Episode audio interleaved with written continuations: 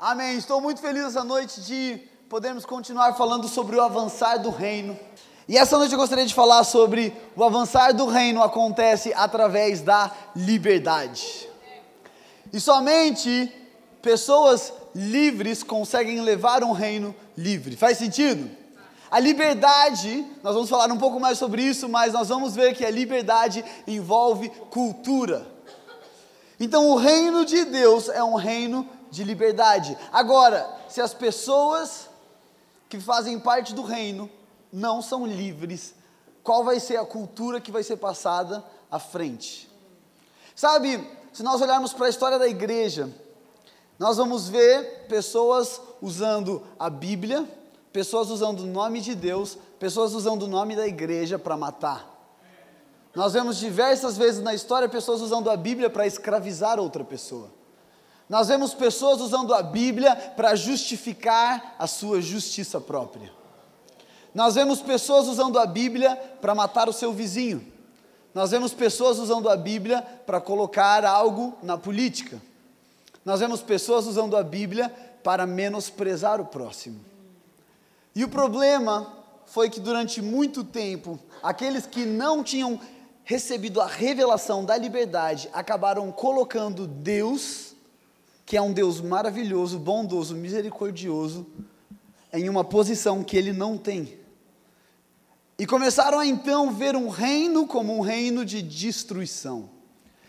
E o problema foi que pegaram o reino de Deus e colocaram ele na cultura do mundo.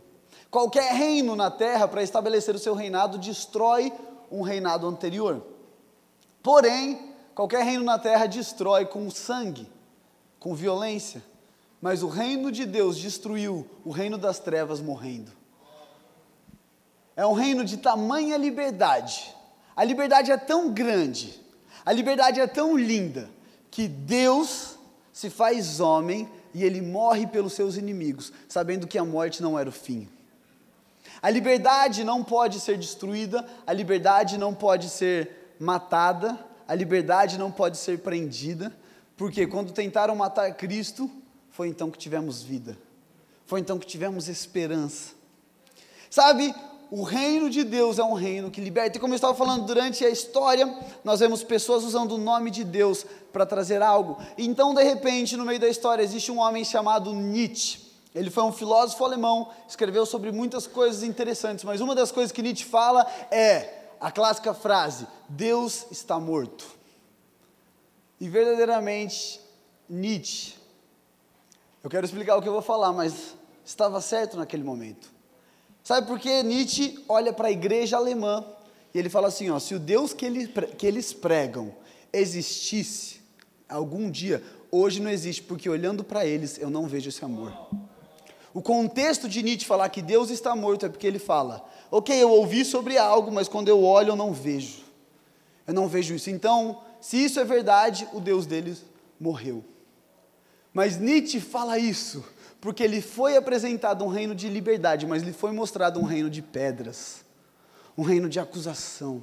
Agora, olha que interessante, para nós falarmos sobre liberdade essa noite, eu gostaria de falar um pouco sobre um homem chamado José.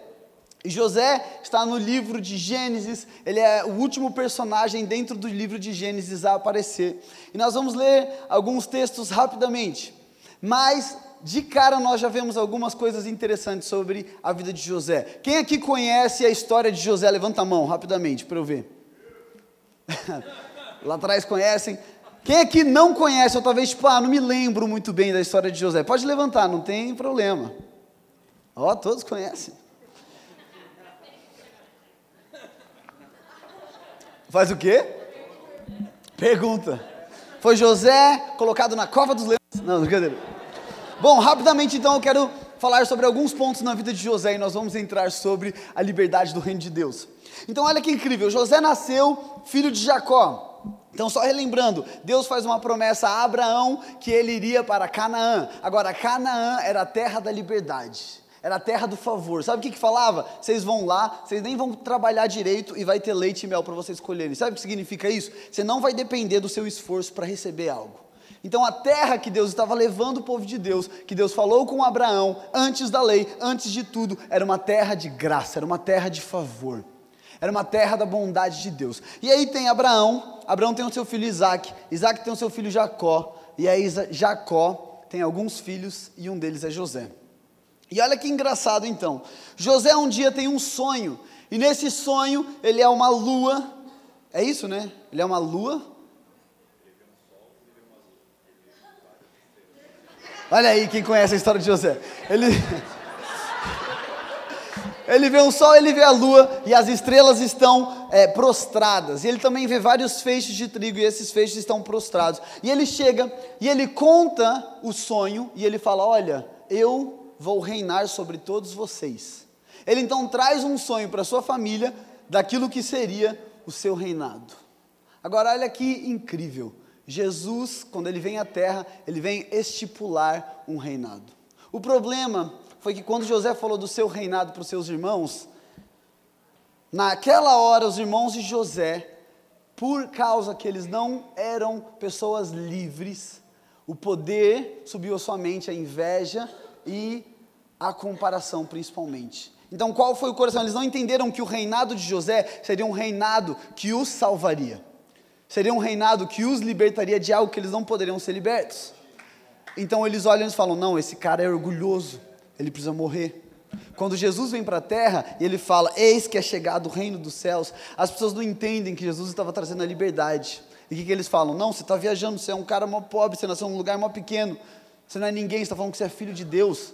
Se você é filho de Deus, quer dizer que você é Deus também? Como está falando isso? Então, primeira coisa, José tem um sonho que ele vai estipular o seu reinado e os seus irmãos, por competição, e os seus irmãos, por não serem livres, mas serem escravos do poder, desejam matá-lo. Olha que incrível! Os irmãos de José têm inveja dele, e por isso o que, que eles fazem? Eles planejam matar José. Olha que incrível! Quando Jesus vem à terra, Jesus é um hebreu, então todos os judeus eram considerados irmãos de Jesus. E porque os irmãos de Jesus não conseguiram abrir mão da religião, eles falaram: não, vamos ter que matar esse cara. Ele não pode reinar sobre nós. Meu querido, sabe o que acontece quando o nosso coração está dominado pela religião? E a religião é um sistema. Sabe onde nós vemos a religião? Em uma empresa que diz que você precisa trabalhar para ter algo. Isso é meritocracia. Nós vemos a religião na escola, quando você tem que saber algo para passar em um teste outra meritocracia. A religião é um sistema que domina o coração das pessoas, ela não está somente na igreja, mas é um sistema baseado no esforço próprio. E a religião cega o coração dos irmãos. Sabe o que a religião faz? Ela ofende. A religião se ofende. A religião assassina. A religião persegue. Nós percebemos que Cristo nunca perseguiu ninguém. Cristo não apontou pecado de ninguém. Agora, a religião fez questão de inventar um pecado para Cristo. Essa foi legal, veio assim, eu tô brincando. tô com sede. Sabe como nós podemos identificar o que tem nos conduzido, se é a religião ou se é a verdade? Se a minha resposta tem sido o amor. Quando Jesus fala para dar outra face, é impossível você fazer isso genuinamente, né? Porque dá para falar assim, bateu aqui e falar, ah, bate aqui, não doeu? Isso não é dar outra face, isso ainda assim ser religioso. Mas nós podemos entender o que é não ser religioso quando a nossa única resposta, a única solução é: eu te amo. Eu não quero o seu mal. Eu quero que você entenda o quão valorizado você é. Agora, os irmãos de Jesus planejaram a sua morte. E olha que interessante.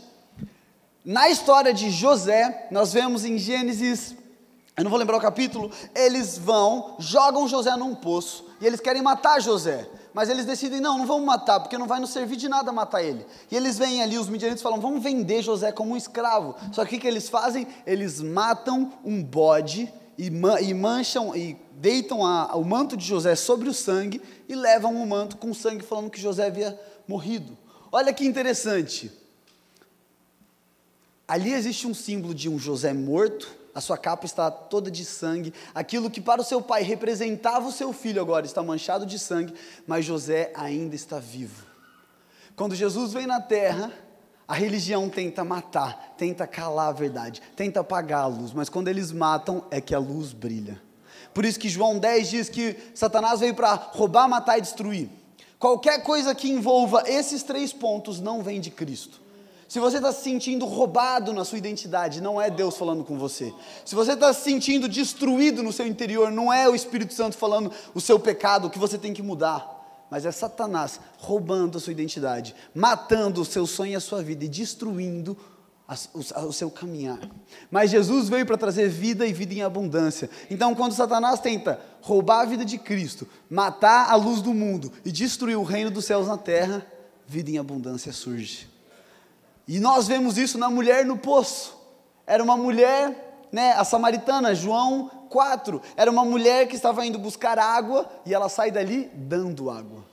Sabe o que acontece no reino de Deus? A gente pode chegar como necessitado sem Jesus, mas no momento que nós somos encontrados, então todo mundo que se encontra com a gente sai satisfeito. Porque não fluímos de uma água da terra, mas nós temos a natureza de Deus, fluímos daquilo que Deus é. Nós somos como Ele é, nós falamos o que Ele fala. Olha que incrível, José então foi vendido como escravo. Jesus pagou o preço da sua liberdade. José recebe algemas que não pertenciam a ele e é levado a um lugar que ele não merecia. Jesus toma forma de homem, se faz como servo para nos tornar na forma de Deus e nos tornar filhos. Jesus tomou o lugar de servo e nos deu o lugar de filhos. É por isso que João 15, Jesus é bem enfático, fala assim: agora eu não os chamo mais servos Nós, a nossa vida, sabe, nós muitas vezes vamos estar escravizados a um pensamento de que eu sou servo de Deus quando eu vivo pensando que eu preciso entregar algo a Ele. Mas eu preciso dizer uma coisa: Deus em nada pode ser acrescentado. O único jeito de viver essa vida como filho é sabendo que Ele é que nos dá tudo. A nossa posição não é posição de dar, é uma posição de receber. A nossa posição não é uma posição de fazer algo para que Deus se agrade, mas é a posição de que Ele está agradado com Cristo em nós, e por isso nós somos, e por isso nós falamos. E por último, José, por último não, tem duas ainda, mas uma delas, penúltimo, José é preso. Ele vai primeiro para a casa de Potifar, ele vive lá como escravo, como servo, tudo mais. Aí acontece uma coisa injustamente, ele é preso. Injustamente José vai para a prisão. Sabe o que isso nos lembra? Jesus falando: Barrabás, me dá a sua algema e toma a minha liberdade. Barrabás era alguém que merecia a morte. Barrabás havia feito algo que merecia punição. Mas quando Jesus se encontra com ele, o amor nunca te dá o que você merece. Mas o amor dá conforme a sua bondade, bondade do amor. O amor dá porque ele é bom, ele não dá porque a outra pessoa é boa. E aí agora, Barrabás, que estava antes ouvindo os gritos, o julgamento de Roma, falando: você vai para a cruz, você fez um crime que merece punição. Agora ele está ouvindo Jesus falando: seja livre. E o ponto é que o amor não, não se importa com qual vai. Não que ele não se importa, mas o amor não faz algo por causa de uma reação daquele que vai receber. O amor dá porque ele é bom. Jesus não liberta Barrabás para que Barrabás se torne um servo de Cristo. Ele liberta Barrabás porque ele ama. E por último, e nós vamos começar lendo esse texto. José perdoa os seus irmãos. Só que José não perdoa os seus irmãos porque os seus irmãos mudaram. Na verdade, no momento em que José perdoa seus irmãos, seus irmãos estão mentindo para ele. Mas José perdoa seus irmãos porque José foi bom com eles. Sabe, que a gente só recebe perdão uma vez. Depois disso, acabou. Quando nós aceitamos a Jesus, quando nós entendemos que somente através de Cristo podemos ter vida, quando nós entendemos que o preço foi pago, esse é o momento do perdão. A partir daí você é perdoado. Você vive como perdoado. Você vive como justo, como livre. Você vive como aquele que recebeu um favor imerecido, como aquele que não merecia perdão, como aquele que antes era inimigo, mas agora se tornou amigo. Então, olha que incrível, estamos falando sobre o avanço do reino através da liberdade. A gente vai lá para Gênesis 50. Eu vou ler do versículo 15 ao versículo 21. Então, aqui é o momento final da vida de José. Tá para acabar tudo. E olha o que a palavra diz: Vem dos irmãos de José que seu pai havia morrido Espera aí que eu errei aqui. Aí. Disseram: E se José guardar rancor contra nós e resolver retribuir todo o mal que lhe causamos? Então, os irmãos de José achavam que iam receber algo que eles mereciam pelo que eles tinham feito. Então mandaram um recado a José dizendo: Antes de morrer, o seu pai nos ordenou que te disséssemos o seguinte: Peço-lhe que perdoe os erros e pecados de seus irmãos, que o trataram com tanta. Peraí. Maldade. Agora, pois, perdoa os pecados dos servos de Deus do teu pai. Quando recebeu o recado, José chorou. Depois vieram seus irmãos, prostraram-se diante dele e disseram: Aqui estamos, somos teus escravos. Agora, José, porém, lhes disse: Não tenham medo. O perfeito amor lança fora todo medo. Um reino de liberdade não se move pelo medo. Um reino de liberdade nunca toma uma decisão por causa do medo. Não tenham medo, estaria eu no lugar de Deus? Olha isso, vocês planejaram o mal contra mim, mas Deus o tornou em bem. Deus coopera para o bem daqueles que o amam. José era tão livre que nenhuma circunstância ditava o seu futuro. A gente já, olha, olha, peraí que a gente já vai chegar, uau, vai ser maravilhoso. Para que hoje fosse preservada a vida de muitos. Sabe, só porque José estava reinando no Egito, e ele só estava reinando porque ele tinha sido vendido como escravo, é que o povo, os hebreus, os judeus não morreram de fome, e na verdade grande parte do mundo não morreu de fome. Só porque José havia sido vendido como escravo e havia se tornado um dos governantes do Egito, é que o mundo não pereceu de fome, porque Deus revelou a ele o que, se, o que iria acontecer. É isso que ele está falando nesse momento. Por isso, não tenham medo. Agora, olha como a bondade responde à maldade. Eu sustentarei vocês e seus filhos. E assim os tranquilizou, eles falou amavelmente. José não só perdoa os seus irmãos, mas a liberdade é tão grande que agora ele fala: o sustento de vocês vem de mim. Sabe, quando nós somos encontrados pelo amor, a nossa vida não é só perdoada. A gente não fica só assim no zero, tipo, ah, foi pago a dívida, mas agora está em zero. Mas a partir de agora, tudo aquilo que a gente tem não vem mais de nós. E mais, a gente não tem que se preocupar como a gente vai ter, porque é Ele que vai dar a gente não tem que se preocupar o quanto eu vou ter que fazer para receber algo, porque é favor e merecido. Porque nós não recebemos pelo que fazemos, mas recebemos por quão bom Ele é. Faz sentido? Olha, José, ele era tão livre que ele não agiu conforme a situação que ele estava. Sabe, José, ele foi tão livre que em nenhum momento a circunstância em que ele estava passando ditou os seus passos. Ele era tão livre que em nenhum momento ele parou de prosperar. O ponto é que o reino de Deus ele é tão livre que aconteça o que acontecer, não é o fim. Aconteça o que acontecer, o fim sempre vai ser bom. Sabe, quero te dizer uma coisa. A gente tem falado muito isso entre a nossa equipe de voluntários e, eu, e, isso é algo maravilhoso que Deus tem nos falado, mas eu quero te dizer uma coisa: nós não somos condu, condutores de más notícias. Nós não passamos más notícias para frente. Nós não falamos sobre coisas ruins. Só que mais, sabe por que não? Porque aquilo era uma má notícia até que você chegou ali. Aquilo era um problema até te encontrar. O chão estava sujo até que você viu. Agora ele não está mais. A vida do seu vizinho, do seu irmão, do seu amigo estava mal, em tristeza, até que ele te encontrou. Agora não está mais. Existia falta, existia medo, existia qualquer coisa. Agora não mais. Por quê? Porque Cristo em você chegou nesse lugar. E porque nós não portamos más notícias, nós somente portamos as boas novas, então aquilo que era mal é transformado em bom.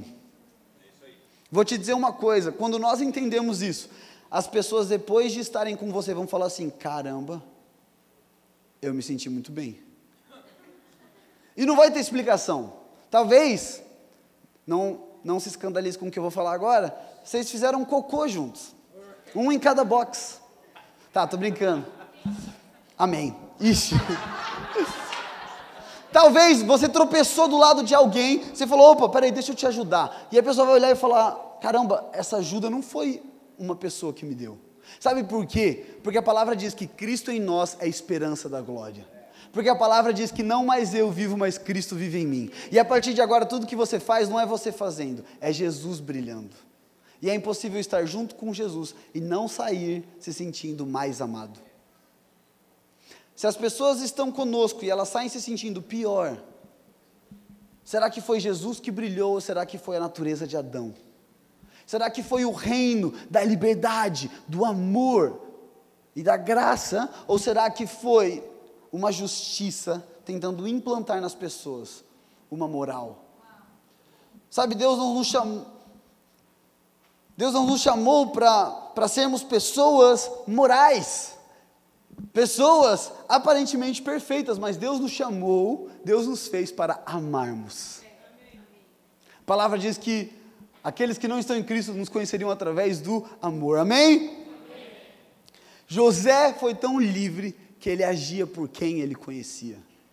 Ele conhecia Deus. Olha que incrível, como que José consegue viver essa liberdade? Eu quero ler Gênesis 39, do versículo 2 ao 4. A palavra diz assim: O Senhor estava com José, de modo que José prosperou e passou a morar na casa do seu senhor egípcio. Quando este percebeu que Deus estava com ele e que o que fazia prosperava, é, e que o fazia prosperar em tudo o que realizava, agradou-se de José e o tornou administrador de seus bens. Potifar deixou a seu cuidado a sua casa e lhe confiou tudo que possuía. Olha que impressionante, não precisa abrir ali no telão, mas o texto começa falando: o Senhor estava com José. Sabe onde está isso? Mateus 1, 23. A virgem ficará grávida e dará à luz a um filho. Eles chamarão Emanuel, que significa Deus conosco. José estava vivendo uma vida com Cristo. José estava vivendo uma vida com Jesus. José prosperava em tudo que ele tocava, em tudo que ele fazia, por quê? Porque não era José fazendo. Sabe, esse texto é dito logo após que fala que José estava sendo vendido nu como um escravo. E fala, e tudo que ele tocava prosperava. Sabe por quê? Essa aqui é a maneira. A prosperidade não tem a ver com o que está ao seu redor agora. Mas a prosperidade, uma das coisas, né? A prosperidade tem a ver com Cristo. Mas uma das coisas da prosperidade tem a ver com como vai ficar depois que você passar por ali. Como você está agora, pode estar tudo destruído. Mas no momento em que você passar por ali, tudo vai ser transformado. Por quê? Porque não somos nós, mas é Cristo. Faz sentido? porque nós prosperamos, porque não somos nós que tocamos nas coisas, mas é Cristo em nós que transforma as coisas, mas é Cristo em nós que faz tudo prosperar. Então José havia recebido uma revelação, uma revelação através do relacionamento. A liberdade de José estava em Jesus. E assim, aonde ele estava, prosperava. Sabe, talvez hoje você se encontra numa situação como José estava, nu, se sentindo escravo, por nu eu quero dizer talvez envergonhado, se sentindo mal, se sentindo escravo de uma situação, se sentindo escravo de uma pessoa, escravo de um momento. Talvez você está se sentindo preso por algo. E eu quero te informar que o caminho, a verdade e a vida é Jesus. Sabe, nada mais pode nos libertar, nada mais pode nos tornar prósperos senão Jesus Cristo. Não existe uma outra verdade a ser pregada, não existe um outro evangelho, senão que Jesus morreu e ressuscitou. E agora o Espírito testifica, o nosso Espírito, Abba Pai. É maravilhoso nós pensarmos que um filho tem a natureza do seu pai. E quando Jesus fala com Nicodemos, é necessário que você nasça de novo, ele está falando assim: Nicodemos, sem a natureza de Deus é impossível você viver a vida de Deus. Olha que presente incrível. Deus nos tornou seus filhos, e agora nós temos a natureza de Deus. E agora nós somos como Deus, e agora nós vivemos como Deus, e agora nós falamos como Deus, e agora nós pensamos como Deus. Coríntios fala que nós temos a mente de Cristo. Olha que lindo! José era tão livre que nem contra o pecado ele teve que lutar. Olha esse texto. 1 João, capítulo 1, versículo 5 diz: A luz brilha nas trevas, e as trevas não a derrotaram. Olha o que, que, tá, o que, que nós podemos entender. A luz nunca precisa ter medo das trevas. Pensa comigo, se um quarto tem uma luz acesa e as trevas tentarem chegar ali, alguma coisa vai mudar? Não. Só pode mudar se a luz não estiver ali. Mas se a luz está acesa, nada pode mudar aquele ambiente. Não faz sentido a luz ter medo da escuridão, porque a escuridão não pode transformar o estado aonde a luz está. Porém, se um quarto está escuro e a luz chega, toda a realidade daquele quarto é transformada. O único reino que precisa temer algo é o reino das trevas. É por isso que muitas mentiras vão vir sobre a igreja de, de, de, de para nos prender, porque o reino das trevas sabe que quando a luz chegar ali, acabou. O reino das trevas sabe que quando a luz for acesa, o quarto for iluminado, nada mais vai ser como antes. Então, olha que lindo, Gênesis 39, do versículo 11 ao 12. Um dia ele entrou na casa, estamos falando sobre José, para fazer suas tarefas, e nenhum dos empregados ali se encontrava. Então a esposa de Potifar, ali, ela, o agarrou pelo manto e voltou a convidá-lo. Então ela estava querendo fazer sexo com José. Vamos deitar-se comigo? Mas ele fugiu da casa, deixando o manto na mão dela. Percebe, José não está lutando contra algo, porque José era livre do pecado. Até aqui não existia uma lei dizendo que José não poderia possuir a mulher do próximo. Mas mesmo assim ele não faz, por quê? Porque José era tão livre no seu relacionamento com Deus, que ele vivia como Deus vive, que ele pensava como Deus pensa. Sabe, só, só, nós só vamos lutar contra o pecado, se o pecado ainda não foi vencido. Porém, a palavra diz que Cristo tirou o pecado do mundo. Nós só vamos viver uma vida de luta contra o pecado se dependermos da nossa força para sermos livres. Agora, sabe como que é a vida de alguém que luta contra o pecado? Cansativa, pesada. Porque em todo lugar essa pessoa vai ser tentada. Sabe, tudo aquilo que a gente foca vai crescer. Se você focar em ah, esse pecado, então cada vez mais isso vai ser maior. Agora, quando nós entendemos que Cristo venceu o pecado na cruz, quando nós entendemos que Ele nos tirou do reino das trevas, Ele nos colocou no reino das luz, da luz, quando nós entendemos que fomos feitos novos e que agora nós vivemos conforme Deus vive, então nem mais o pecado vai poder segurar os seus olhos, porque eles vão estar tão fitos em Jesus que nada mais atrai a sua visão. Deus nos libertou a tal ponto que nada mais pode te segurar. Faz sentido? Olha que lindo o versículo 9 desse mesmo capítulo. Ninguém desta casa está acima de mim. José falando com a mulher do Potifar. Ele, o Potifar, nada me negou, a não ser a senhora, porque é a mulher dele. Agora, olha o que José fala: Como eu, como poderei eu então cometer algo perverso e pecar contra Deus? José, em outras palavras, estava falando assim: ó, por que eu vou me escravizar a algo se eu fui feito livre? Por que eu vou me submeter a correntes? Por que eu vou me submeter a algo que vai me destruir se ele me libertou? Em outras palavras, ele estava falando: tudo me é lícito, mas nem tudo me convém. Tudo me é permitido, mas não me deixarei dominar por nada. Sabe, eu quero falar isso com todo amor, e se depois você quiser conversar, a gente pode. Mas depois de Cristo, o pecado tem mais a ver com escravidão do que separação. Porque Cristo nos libertou para a liberdade e nada pode nos separar do amor de Deus. Então hoje, o pecado não vai te separar de Deus, porque Deus já pagou o preço. Mas o pecado vai te escravizar a tal ponto de que você não vai viver como um filho de Deus. Agora, o que, que você prefere? Confiar no fruto do seu próprio trabalho ou confiar no favor imerecido de Deus? É impossível você vencer o pecado olhando com os olhos de pecador. Sabe, eu tô, eu tô lendo um livro, eu li um livro que falava sobre hábito e ele falou uma coisa muito incrível. Foi um experimento que eles fizeram com dois homens que estavam fumando, os dois estavam tentando parar de fumar. Um desses homens falou assim: ele tá ali, eles estão ali num, num, ambiente e alguém vem oferecer um cigarro. E um dos homens responde: é, o cara fala, Você quer um cigarro para fumar? Ele fala: Não, eu estou tentando parar. Então, esse primeiro cara se vê como fumante tentando parar. O segundo havia começado, havia começado a parar de fumar no mesmo tempo que ele, mas quando oferecem cigarro, ele fala assim: Não, eu não fumo. O segundo se via como não fumante e por isso recusava. O primeiro se via como alguém que luta contra o cigarro, por isso ele se esforçava. E esse livro fala assim: todo hábito é fruto de uma identidade. Nós precisamos entender que tudo que a gente faz é fruto de identidade. E é por isso que você é aquilo que Deus diz que você é.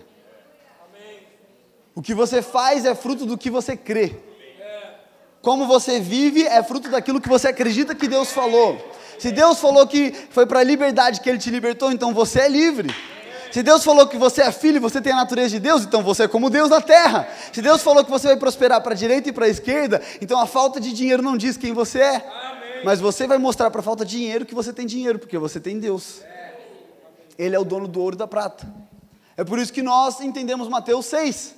Jesus fala: Ei, eu alimento as aves, eu dou roupa para a planta. Meu caro, você é meu filho. Sabe, não faz sentido, eu sempre dou esse exemplo, mas aqui é o mais claro. Não faz sentido o filho do Bill Gates ter medo de ficar sem dinheiro. Ele é herdeiro de muita grana. Mesmo que o pai dele dê 99% dos bens, ele ainda vai ter mais dinheiro que todos nós juntos. Então ele não vai ter medo da pobreza. Ele não vai, não faz sentido ele ter medo da pobreza. Agora faz sentido ele ter medo de uma doença. O pai dele não pode curá-lo. Faz sentido ele ter medo do futuro. O pai dele não pode controlar o futuro. Agora, o nosso pai. Faz sentido a gente ter medo de alguma coisa? Faz sentido ter medo do pecado? Faz sentido ter medo das trevas? Amém. Glória a Deus. Sabe, sabe quando Jesus se encontra com um cego, João 9, e os discípulos falam: Ei, Jesus, quem pecou, o pai ou ele? Jesus fala: Ô oh, discípulos, ninguém pecou, não foi nem o pai, nem ele. Então, os discípulos querem saber a causa. Ah, isso aqui está acontecendo por causa daquilo. E infelizmente, talvez essa é a igreja. Ah, você está aí, ó, penando porque você pecou. Você não deu isso na igreja? Está colhendo, viu? Ó, você quis andar fora de cobertura? Agora deixa a mão de Deus pesar. E vem, né? E vai indo. Só que Jesus olha para eles e fala assim: Ei, não foi por causa disso, mas foi para que se manifeste a glória de Deus através de nós. E Jesus inclui os discípulos. Então, se você está vendo alguma coisa na tua vida hoje que não condiz com a realidade que Deus fala sobre você, não procure a causa. Não tem causa. Não é porque você errou lá atrás. Não é porque você pecou é simplesmente para que se manifeste a glória de Deus para você e para as pessoas ao seu redor. Existe uma cegueira? Então deixa Deus curar. Deixa Deus curar. Eu inventei essa música. Se existe um problema, se existe uma situação, entenda que esse não é o fim, mas esse é o meio para o fim, que é a glória de Deus. Se existe uma prisão, entenda que esse não é o fim. Sabe, quando Paulo estava dentro da prisão, ele estava felizaço. Se ele pudesse, ele até fazer um churrasco. A gente, eu gosto muito de falar desse exemplo, mas Paulo em Filipos está dentro da prisão, de repente eles estão lá louvando tal, a prisão abre as portas e eles não fogem. Olha que interessante, se Paulo realmente estivesse preso, quando as correntes caíssem, ele corria. Mas Paulo não estava preso, porque a realidade de Paulo não era aquilo que ele via. Paulo sabia que ele era livre. Então, quando a corrente cai, ele sabe que é para alguma coisa. E ele encontra ali o carcereiro que quer se matar. Ele fala: Ei, peraí, deixa eu te libertar. O cara que estava fora das grades estava mais preso que Paulo dentro das grades. O reino de Deus é um reino de liberdade. As pessoas não querem mais alguma coisa que vai as prender. Sabe, imagina Deus tentar trazer um reino que te escravize a uma coisa nova. Ninguém quer ser escravizado. Então o que, que Deus faz? Ele paga o preço para que tenhamos um reino de liberdade. Amém? Amém. E agora, pra, se o pianinho quiser subir, nós vamos ler João 8, versículo 31 ao 36. E esse contexto de João 8 é incrível, é incrível. Jesus está falando aqui com os fariseus. E durante o capítulo ali, está todo mundo batendo em Jesus, falando: Ah, você é filho do diabo falam várias coisas, nada a ver para Jesus, estão tentando destruir Jesus. E Jesus está ali conversando com eles. E a palavra vai dizendo que eles não entendiam, eles não entendiam, e questionavam, e questionavam. E aí nós chegamos então no versículo 31 que diz assim: Disse Jesus aos judeus que haviam crido nele. Chega um momento que alguns judeus creem. E ele fala assim, ó: Se vocês permanecerem firmes na minha palavra, verdadeiramente serão meus discípulos. Firmes aonde? Quem é a palavra? Jesus Cristo. E conhecerão a verdade, e a verdade vos libertará. Vamos fundo essa noite? Olha, a liberdade não vem de palavras em um livro. A liberdade não vem de uma oração. A liberdade não vem do jejum. A liberdade não vem do quanto você tenta ler. Nós já falamos aqui, as pessoas usaram a Bíblia para matar outros. Então a liberdade não vem dessas coisas. A liberdade não vem de práticas religiosas. A liberdade não vem de vir à igreja.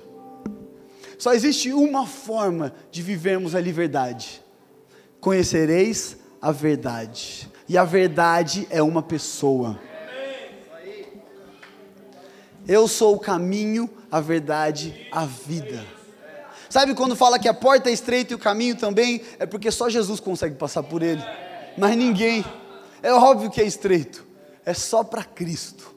E agora que estamos em Cristo, nós estamos nesse caminho, nós estamos nessa verdade. Sabe o que Jesus está falando? Você nunca vai conseguir viver a liberdade por tentar fazer algo para alcançar ela. O problema foi que a igreja por muito tempo falou: você quer ser livre? Ore mais. Você quer ser livre? Leia mais a Bíblia. E, e a gente, com boa intenção, estava escravizando ainda mais a mente a uma religião. Porque nenhuma prática pode nos libertar se não conhecer a Jesus Cristo. Olha isso, eu já vou concluir esse pensamento. O versículo continua. Eles responderam: Somos descendentes de Abraão e nunca fomos escravos de ninguém. Quando a religião ouve Cristo falando que Ele é a liberdade, falou: É, mas eu não sou escravo. Como você pode dizer que seremos livres? Jesus respondeu: Digo-lhes a verdade: todo aquele que vive pecando é escravo do pecado. É por isso que somente os livres não pecam, porque debaixo de Cristo o pecado foi vencido. Porque debaixo de Cristo não existe mais pecado, não existe mais condenação, não existe mais separação. Somente escravos vivem pecando. O escravo não tem lugar permanente na família, mas o filho pertence a ela para sempre. Portanto, se o filho os libertar, vocês serão de fato livres. Você crê em Jesus Cristo? Você crê em Jesus Cristo? Quero te dizer uma coisa: você é livre. Aí você fala, tá, mas olha aqui, eu não estou vendo a liberdade reagindo na minha vida. Sabe por quê? Porque você não acreditou que você é livre. E agora você está tentando comprar a sua liberdade, mas o preço a ser pago é Jesus Cristo. A única forma de sermos livres é com o preço verdadeiro sendo pago. Só que o único preço a ser pago é Jesus. E olha que incrível! Então, por muito tempo, a igreja, para ser livre, fez algo que pessoas livres fazem. E é aí que está o problema. O problema é o fim, digamos que está aqui. O fim é a oração, o jejum, amar, ler a Bíblia. O meio para isso é Jesus Cristo, que é a liberdade. O problema foi que a igreja pegou o fim e colocou no meio, e colocou o meio no fim. Falou: Você quer ser livre? Então ore, jejue. O que poderia nos dar algo além do que o sangue de Cristo nos deu? Nada. Jesus nos deu tudo. Nós somos completos perfeitos em Cristo Jesus, não há falta. Porque se houvesse falta, então o sacrifício não foi perfeito. Porque se houvesse falta, então o sacrifício foi inútil. Mas Coríntios diz que foi, foi pago um alto preço por mim e por você, irmão. É por isso que nós entendemos que a liberdade vem a partir do entendimento de que eu sou livre. Aí eu creio. Então, primeiro eu creio, por crer eu me torno, por me tornar eu faço. Não é eu faço para me tornar, e aí eu passo a crer. Sabe, foi esse o erro de Tomé. Naquele momento final, ele falou: é, Eu quero ver, eu quero tocar. Sabe qual que é o coração de Tomé? É Romanos 10, 2. Paulo fala assim, ó, eu testemunhei o zelo que eles têm. Tomé tinha um zelo tremendo, mas é um zelo sem conhecimento. Tem muita gente que vai ter muito zelo, muito zelo por Deus, pela casa de Deus, mas é um zelo sem conhecimento. E aí você olha para Jesus e fala: Não, eu não acredito só ouvindo. Eu tenho que tocar, eu tenho que ver, eu tenho que ter provas. Eu tenho que sentir para então falar que é verdade. Se você for olhar por uma perspectiva, Tomé foi muito sábio. Ele falou: Não, é, pode ser um espírito do demônio se fazendo em forma de anjo. Deixa eu tocar, eu tenho que ver. Você disse que viriam espíritos assim. E aí Jesus fala assim: Jesus mostra, ele é tão bondoso, mas ele fala assim: Benditos são aqueles que creem sem ver. Sabe, é o que o Gabriel tem compartilhado com a gente há algum tempo. Os sinais vão servir aqueles que não creem.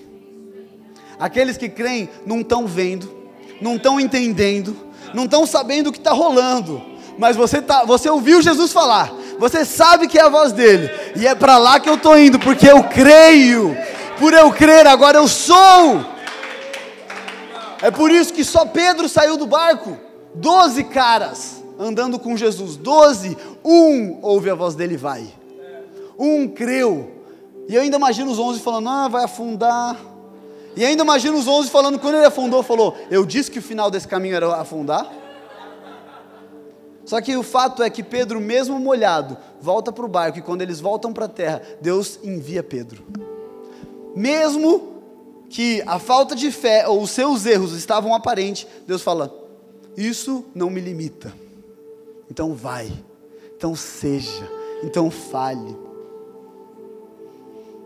O ponto é que a partir de Cristo, nós entendemos que somos livres, e a partir do verdadeiro entendimento, nós agimos como livre. E agora eu quero, para nós realmente orarmos e finalizarmos, eu quero falar algo, pode ser um pouco forte, mas, mas eu quero falar isso em amor, principalmente porque eu acredito, eu tenho plena certeza que esse vai ser um ano que a gente vai ver pessoas que a igreja considerava improvável, impura, errada, se achegando a Cristo entendendo o amor de Jesus, entendendo a liberdade.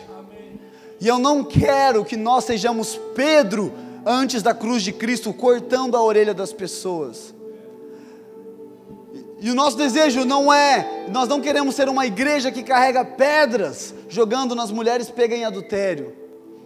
Nós não queremos ser pessoas que gritam: prega Jesus, liberta Barrabás, num mau sentido. Então eu quero falar isso em amor e verdade. Mas quando nós somos livres, o nosso olhar para qualquer pessoa, para qualquer momento, o nosso olhar para as coisas erradas ou pessoas que a igreja considerou errada, vai ser o mesmo olhar de José para os seus irmãos. Ele vai falar assim: Eu não atribuo culpa nenhuma a você e eu não te trato daquilo que você esperava ser tratado, porque quem você é para mim é quem Cristo diz que você é. Sabe, uma igreja que ama é uma igreja que não tem paredes, barreiras. Por muito tempo a gente falava isso, é uma igreja de pontes. É uma igreja que é uma casa. E Cristo nos amou para que nós amássemos. Cristo nos tornou seu filho para que nós, como ele, morrêssemos uns, aos outros, uns pelos outros. João fala, e nisso conheceremos o amor, que ele morreu por nós. O amor não é um sentimento, o amor não é um pensamento, o amor não é uma ação, o amor é Deus. E o único jeito de amar é conhecendo a Deus. E o único jeito de ser livre é conhecendo a verdade. E eu quero te encorajar com isso. Se você quiser ficar em pé nesse momento, eu quero te encorajar. Essa é uma noite em que Cristo está nos convidando a um lugar de relacionamento. Sabe, você quer ver e viver uma vida livre, livre de sentimentos, livre de pensamentos. Sabe, José, mesmo sendo vendido como escravo, prosperava. José, mesmo estando nu, se sentia completo.